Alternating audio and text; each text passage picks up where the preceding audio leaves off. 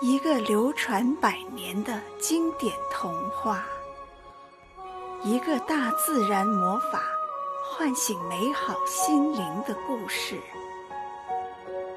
欢迎收听有声世界名著《秘密花园》，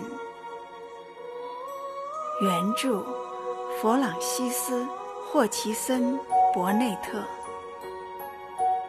翻译。朗读，梦想飞翔。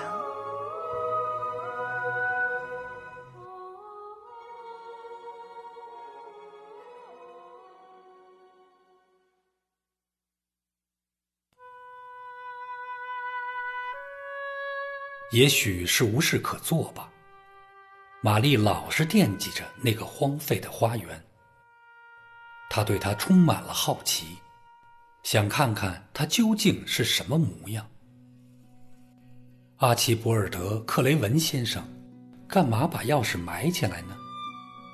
既然他那么喜欢他妻子，为什么会讨厌他的花园呢？玛丽不知道自己是不是有机会能见到他，不过她可以肯定，即使见到克雷文先生，他也不会喜欢他的。估计克雷文先生也不会喜欢自己。玛丽肯定会站在那儿，瞪眼看着克雷文先生，一声不吭。尽管他很想问问克雷文先生，为什么会做出这样一件令人费解的事情来。从来没人喜欢我，我也不喜欢别人，而且我也从来没有。像克莱福德家的孩子们那样说过话，他们总是不停的说啊笑啊，吵吵闹闹的。他心里老是想着那只小鸟，还有它像是专门给他唱歌的样子。他想起鸟儿当时站在那个树梢上，便在小径上停住了脚步。我相信，那棵树是在秘密花园里面。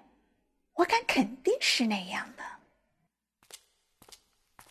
玛丽走回她进来时的第一个菜园，那个老人正在那儿挖地。她走过去，站到了他身旁，用平常那副冷冰冰的小模样看了他好一会儿。老人却当什么都没看见。玛丽只好先开口了：“我去过别的菜园了，又没人拦着你。我去果园了，门口又没有狗咬你。那儿没有门，通向别的花园。什么花园？”老人粗声粗气地说，手中的活计停了下来。围墙那边的花园，那边有树，我都看见他们的树梢了。一只红胸脯的小鸟还站在树梢上唱歌呢。玛丽惊讶的发现，老人那张饱经风霜、阴沉沉的脸上，表情居然发生了变化，一丝笑容正慢慢绽放开来，跟之前。简直判若两人。玛丽从没想过，一个人微笑的时候，居然会让他变得好看许多。这实在是太神奇了。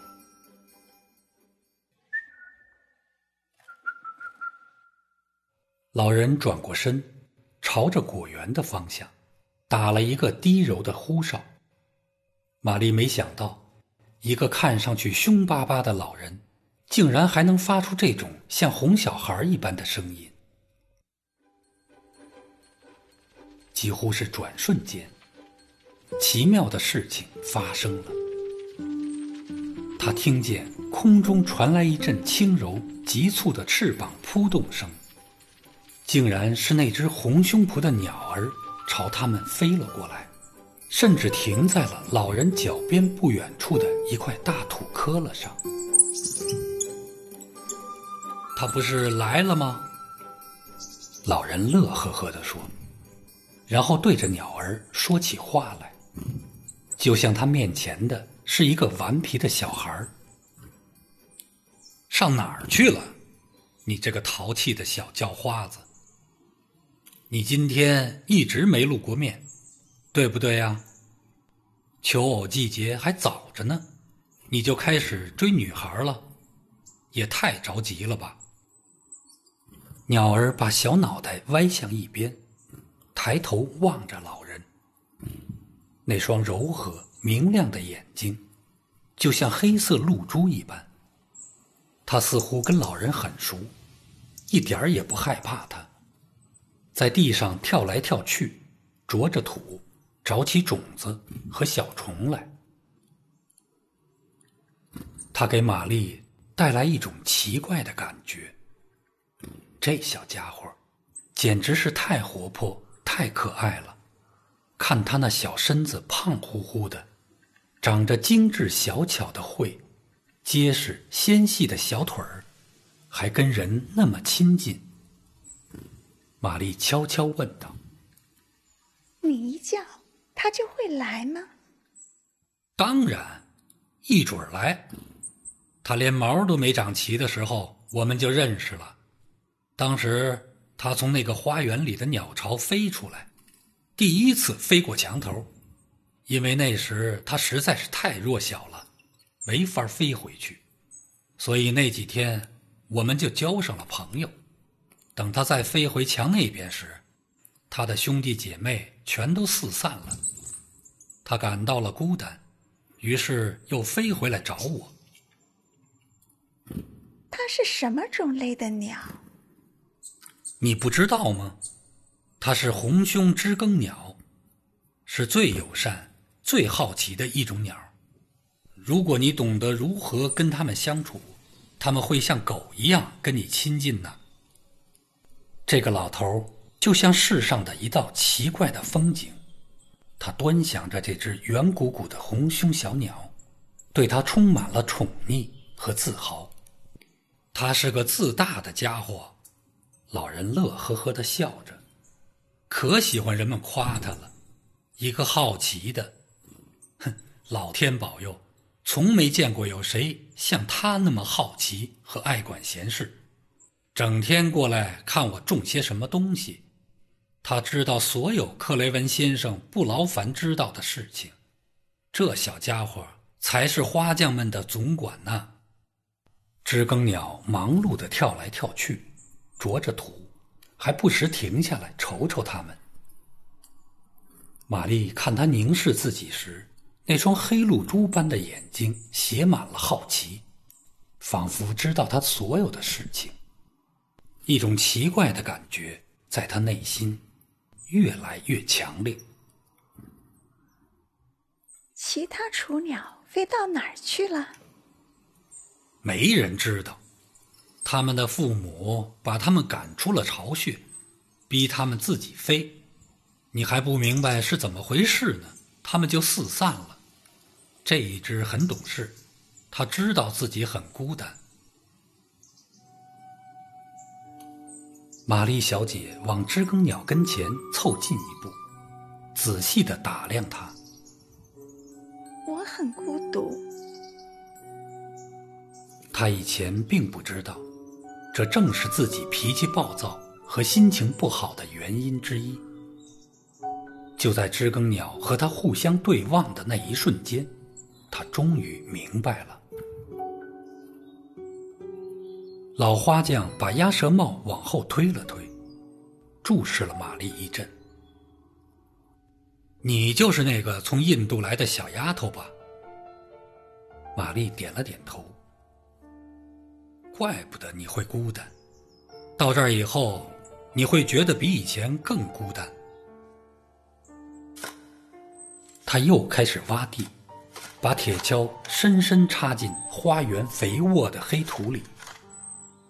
知更鸟在周围忙忙碌碌的跳来跳去。你叫什么名字？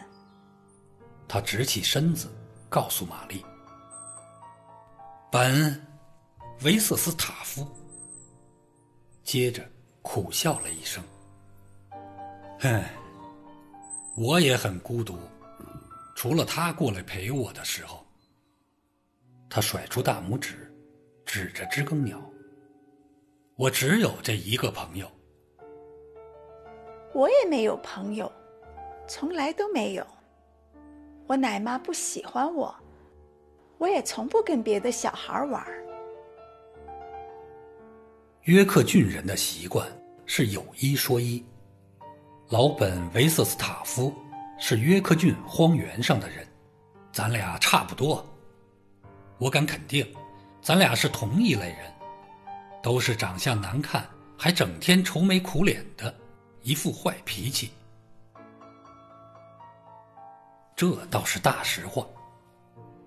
可是，玛丽·伦诺克斯长这么大，还是头一回听别人这么说。土著仆人只会对他行额手礼，什么事都由着他。至于自己的模样，他还真没注意过。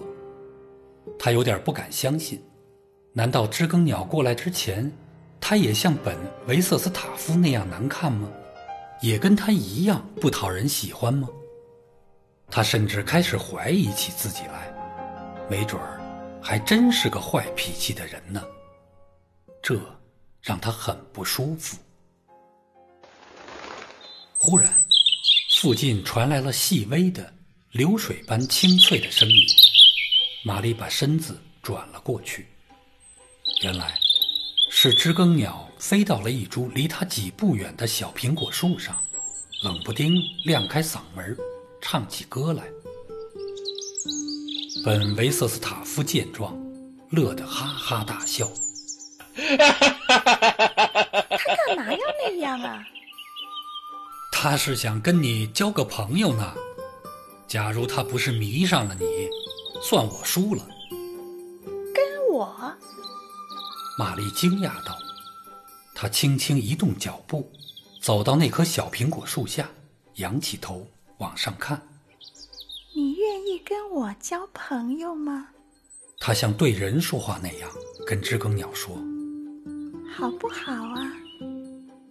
他的声音既不是硬邦邦的，也没有了傲慢无礼的印度腔，而是一种温柔、热切和宠溺的语调。本维瑟斯塔夫很惊讶，就像玛丽之前听到他吹哨时的反应一样。哎呀，这多好呀！真正像个孩子一样，而不是一个严厉的老太婆了。你现在说话的样子，就像迪肯在荒原上对他那些动物们一样。玛丽急忙转过身：“你认识迪肯？”这儿所有的人都认识他，迪肯整天跑来跑去的，连黑莓和石楠花都认识他呢。狐狸们甚至会带他去看他们幼崽的藏身之处，连云雀也不对他隐瞒自己的巢穴。玛丽本来还想再问几个问题，她对迪肯几乎像对废弃的花园一样好奇。可就在这当儿，知更鸟唱完了他的歌曲，稍微抖动了一下身子，展开翅膀飞走了。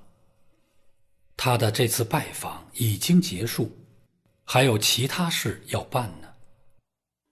他飞到墙那边了，玛丽叫了起来。她观察着他。他飞进果园了，又飞过另一道墙。到那个没有门的园子里去了。他就住在那儿。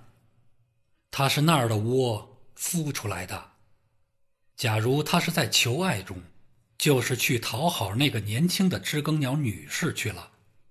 他住在那个园子的老玫瑰树丛里。玫瑰树丛。玛丽重复道：“那儿还有玫瑰树丛呢。”本维瑟斯塔夫又挥起铁锹挖起地来。十年前有，他嘟嚷着：“我想去看看，绿门在哪儿啊？我想，它肯定在什么地方。老本把铁锹深深插进土里，又变回他最初见到的巨人千里的模样。那是十年前，现在没了。没有门，肯定有。没人找到过，也不干谁的事。别像个多管闲事的孩子，伸出鼻子四处乱闻。好了，我得干活了，你自己玩去吧，没时间了。说着，他竟然停住了手，直接把铁锹甩到肩上，走开了，连瞥都没瞥他一眼，更别说再见了。